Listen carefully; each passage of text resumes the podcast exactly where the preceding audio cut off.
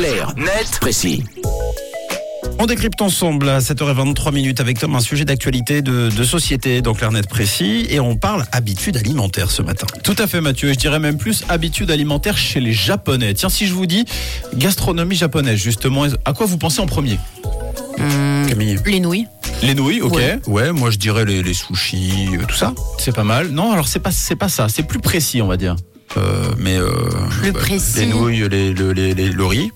Le riz. Bravo. Ouais, c'est ça. Oui, Ah. très bonne réponse. Dans les sushis. Bravo à vous. Et bien, figurez-vous que cette réputation de pays du riz est de moins en moins vraie au Japon, et notamment parce que les Japonais en mangent de moins en moins.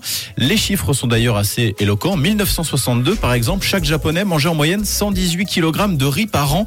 Ça représente un peu plus de 5 bols par jour quand même. Mais cette consommation s'est littéralement écroulée. En 2020, le ministère japonais de l'Agriculture annonçait que les Nippons ne mangeaient plus que 51 kg par an et par habitant. On est quand même loin des 118 kg dans les années 60. Et les Japonais mangent juste moins ou le riz a été euh, remplacé par autre chose du coup? Non, le riz a effectivement été remplacé par un autre aliment, le blé, et la transition date de plusieurs années déjà. La bascule s'est opérée en 2011 précisément. Selon le site Slate, à cette date, pour la première fois, les ménages japonais ont dépensé plus pour du pain que pour du riz. Le phénomène est tellement important qu'on lui a même trouvé un nom, ça s'appelle Kome Banare, qui signifie détachement du riz. C'est assez beau d'ailleurs. C'est vrai. Les Japonais mangent donc de moins en moins de riz, mais en produisent toujours autant. Résultat, les exportations ont explosé de 4500 tonnes en 2014. Le volume a atteint quasiment 23 000 tonnes en 2021.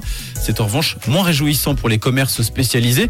Le site Slate raconte que le quartier de Fukushima à Osaka comptait autrefois une cinquantaine de magasins de riz. Aujourd'hui, il n'en reste plus que 5. Et comment on explique cette tendance? Alors plusieurs raisons expliquent cette baisse de la consommation. Le prix déjà, car les nouilles et le pain sont davantage bon marché que le riz. Du coup, on s'en sépare un petit peu.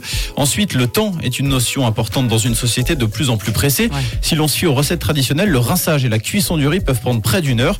Tout le monde n'a pas une heure à, à disposition pardon, pour manger et qui plus est euh, trois fois par jour, en tout cas pour le riz. Et puis le troisième point, c'est l'évolution des mentalités et notamment chez la jeune génération. Le guide culinaire Food Sake Tokyo explique que les jeunes sont aujourd'hui plus intéressés par la variété des plats et on le remarque avec les petits déjeuners par exemple qui autrefois se composaient majoritairement d'aliments traditionnels comme le riz, la soupe miso ou encore le poisson grillé.